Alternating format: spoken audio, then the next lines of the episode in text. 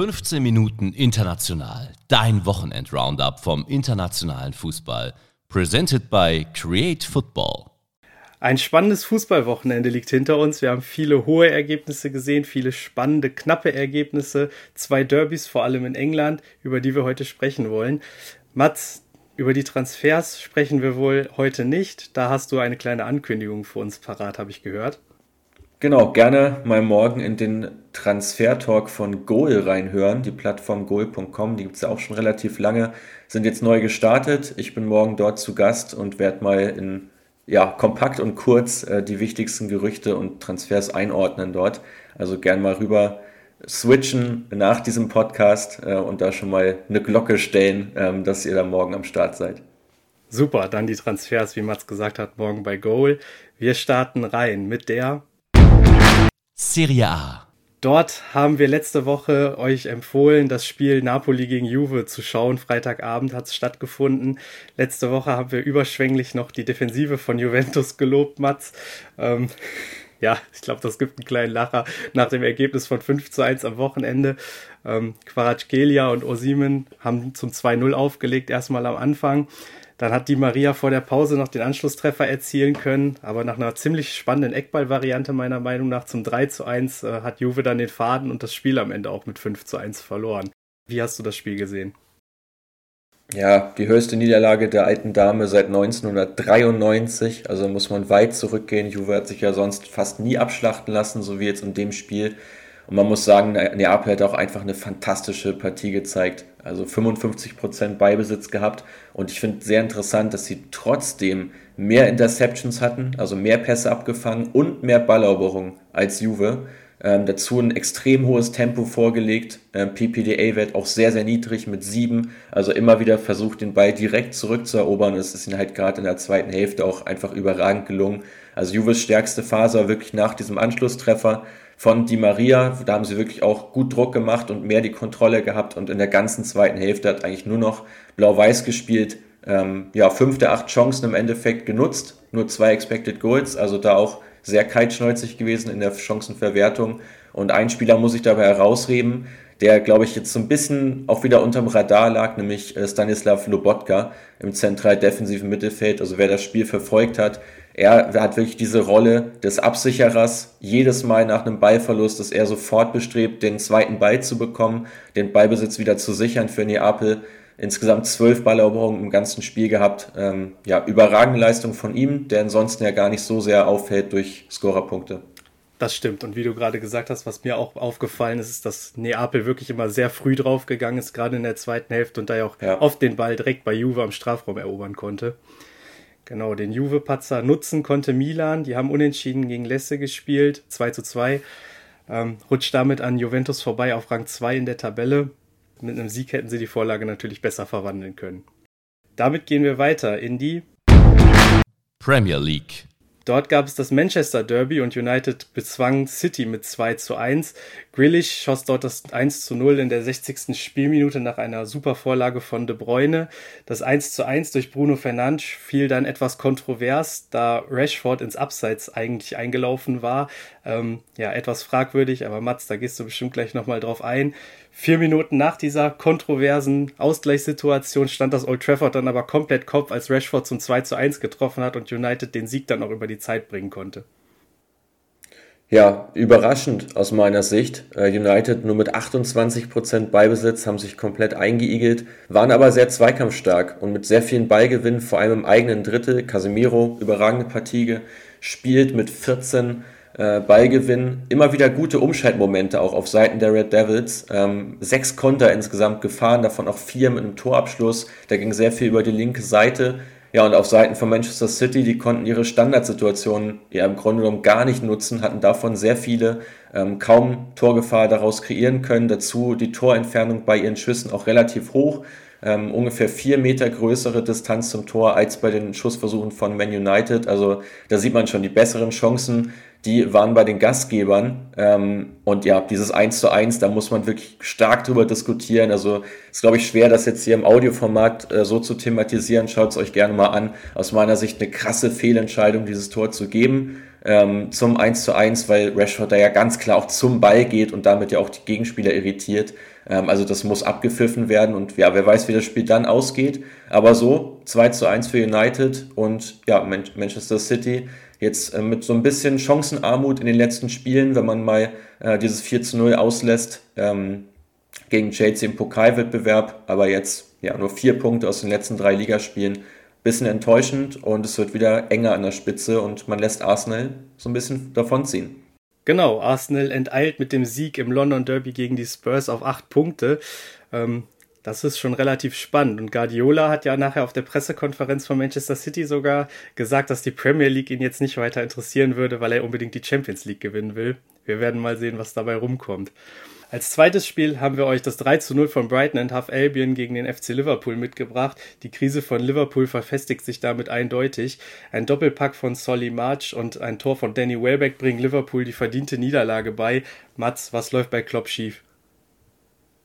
Ja, einiges, einiges. Also vor allem in diesem Spiel des Seagulls, also Brighton, haben das ja komplett dominiert, 62% Ballbesitz gehabt, die besseren Chancen kreiert in ihrem 4-4-2. Fand ich sehr spannend, dass sie da relativ früh umgestellt haben vom 4-2-3-1 auf eben ja, drei flache Ketten. Gerade McAllister und Caicedo im Zentrum komplett ähm, das Spiel dicht gemacht, sehr, sehr laufstark gewesen äh, gegen Liverpool. March, der jetzt schon Ewigkeiten im Verein ist für Brighton, ähm, als Matchwinner. Äh, macht sehr viel Spaß. Dazu ja auch der 18-jährige Ferguson noch im Sturm bei Brighton. Ja, bei Liverpool, da ging in diesem Spiel jetzt wirklich überhaupt nichts zusammen.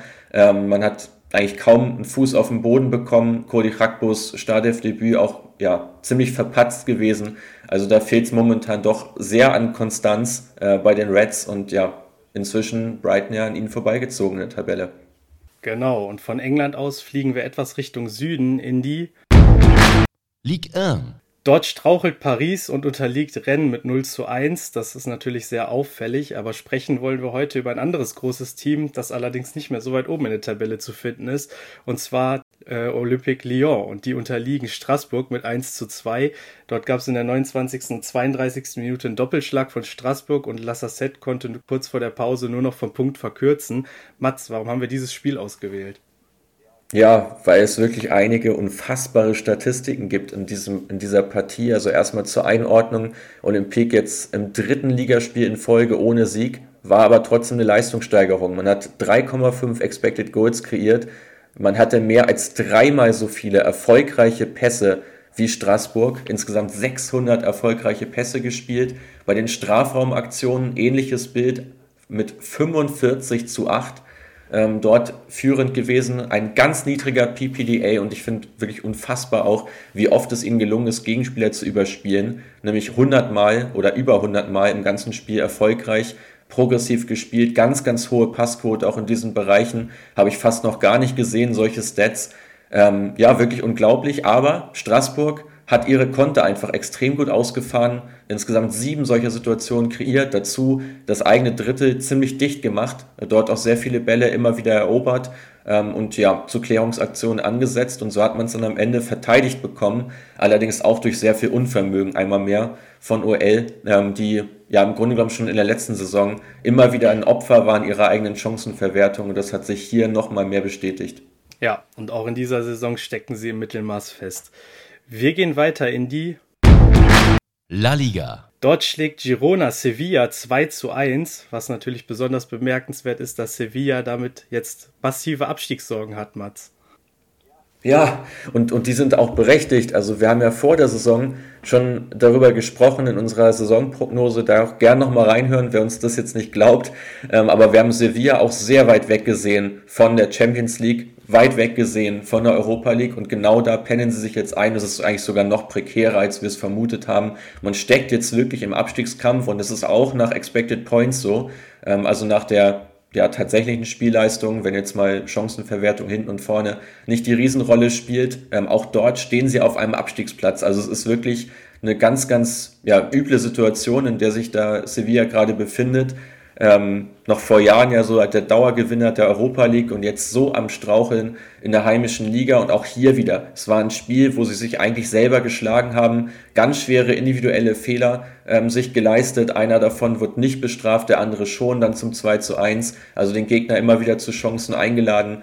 Äh, da stimmt so vieles nicht. Die ganze Teamstruktur ist aus meiner Sicht fatal, ähm, wie man auch vor allem die Abwehr zusammengestellt hat, wo jetzt einmal mehr Goudet und auch Fernando gespielt haben, die beide klare Sechser sind, müssen seit Wochen Innenverteidiger spielen, weil man dort einfach kaum adäquates Personal hat. Mit Bade zumindest mal einen Spieler jetzt dazu bekommen, aber es fehlt einfach komplett an der Qualität, gerade auch in der Abwehr, im Spielaufbau, um dort wirklich gute Chancen zu kreieren. Also da müsste man wirklich eigentlich fast den ganzen Kader umkrempeln aus meiner Sicht, ähm, um dort wieder in die Erfolgsspur zurückzukommen. Aber auch gern ein, zwei Worte zu Girona. Ganz spannende Mannschaft mit einigen sehr interessanten Stats, auch sehr spielstark. Das Team und einen muss ich da wirklich mal herausheben, das ist nämlich Aleix Garcia. Ähm, hätte man hier genauso gut als unseren Player of the Week äh, nennen können. Sechs Schlüsselpässe in der Partie, fast 99% Passquote im zentralen Mittelfeld, dazu zwei Großchancen kreiert. Ähm, ganz starke Leistung und nach einigen Statistiken auch einer der konstantesten Spieler der ganzen Liga. In der letzten Saison schon, in der Aufstiegssaison, einer der besten gewesen und diese Saison erneut. Also ihn unbedingt mal auf dem Schirm haben mit 25 Jahren, ähm, ja auch noch in einem, in einem entwicklungsfähigen Alter. Und dazu auch spannende Rechtsverteidiger, Arnau Martinez, ähm, ganz spannender Mann, auch erst 19 Jahre alt von Girona, ähm, auch er Stammspieler, ähm, kann man sich auch auf jeden Fall mal auf die Watchlist schreiben. Ja, und das 2 zu 1 von Girona per Lupfer von Herrera war auf jeden Fall auch sehenswert. Das könnt ihr euch gerne nochmal angucken in den Highlights. Im Basken-Derby hat San Sebastian Bilbao 3-1 geschlagen. Sörlot stand beim 1 zu 0 knapp nicht im Abseits, was auch ein bisschen diskutiert wurde. Dann gab es eine Traumvorlage von David Silva und das Tor von Kubo in der 37. zum 2 zu 0. Es folgte aber die postwendende Antwort von Bilbao. Sörlot musste nach der Pause mit einem Verdacht auf Mittelfußbruch raus. Sah eigentlich gar nicht so schlimm aus, die Aktion, wenn man sich das angesehen hat, aber hat ihn da wohl doch übler erwischt. Wir warten da mal auf die Diagnose. Eingewechselt wurde dafür dann Mikel Oyarzabal mit seinem dritten Einsatz nach einem Kreuzbandriss. Ist er endlich wieder da, das freut mich persönlich sehr.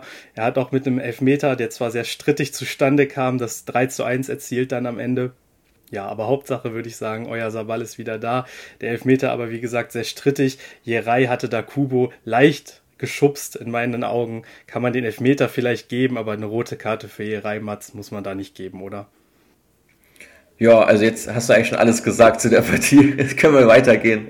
Ein Spiel weiter. Nein, also ich kurz noch zu, also, ja, ich stimme dir vollkommen zu. Auch genau die Punkte, die ich auch genannt hätte. Gerade bei Sörlot muss man jetzt abwarten, weil man ja mit dem Weggang von Isaac und auch dem Ausfall von Replacement Umar Sadiq im Sturmzentrum eh nicht so üppig aufgestellt ist. Also da tut schon ganz gut, wenn da Sörlot fit bleibt. Sonst muss man das mal abwarten. Aber Real Sociedad ganz konstant in dieser Saison nach Expected Points sogar Zweiter in der Liga, liegen komplett im Soll. Keine Über-, keine Unterperformance, einfach konstant gute Leistung. Und das Fehlen von Oyarzabal hat sich ja auch kaum bemerkbar gemacht in der bisherigen Saison. Also die werden eher noch stärker.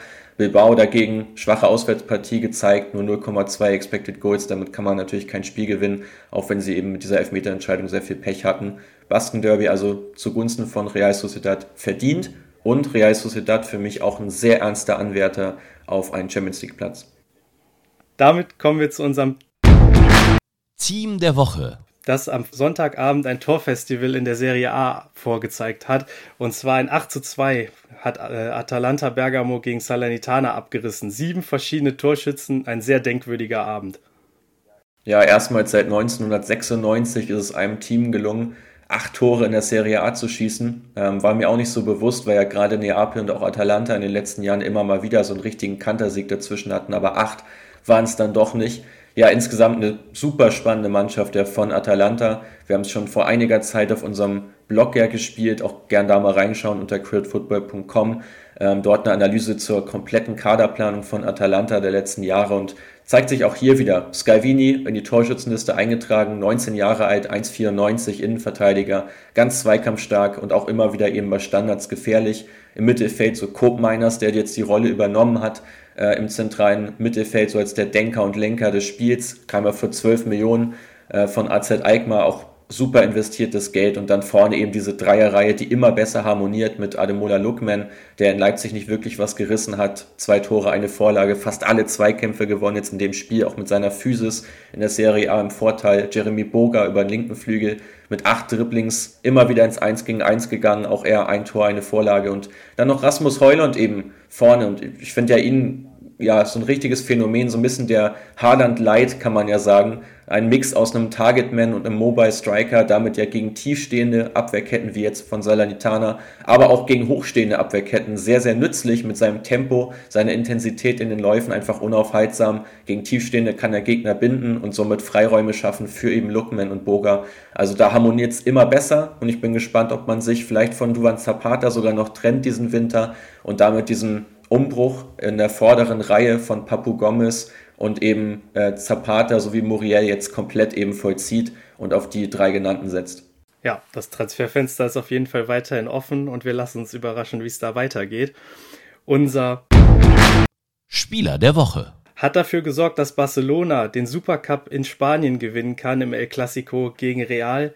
Gavi hat drei Scorer beigesteuert genau, an allen Toren beteiligt, mit 18 Jahren den Klassiko dominiert. Ich glaube, viel mehr muss man fast gar nicht sagen. Im linken Halbraum unfassbar stark gewesen, sieben seiner acht Zweikämpfe gewonnen. Dazu, das ist man ja von ihm schon nicht anders gewohnt, 98% Passquote. Ein unfassbarer Wert in so einem Spiel. Also Gavi, ähm, ja, im Grunde genommen im Vergleich zu Petri schon noch das größere Talent, muss man inzwischen wirklich konstatieren.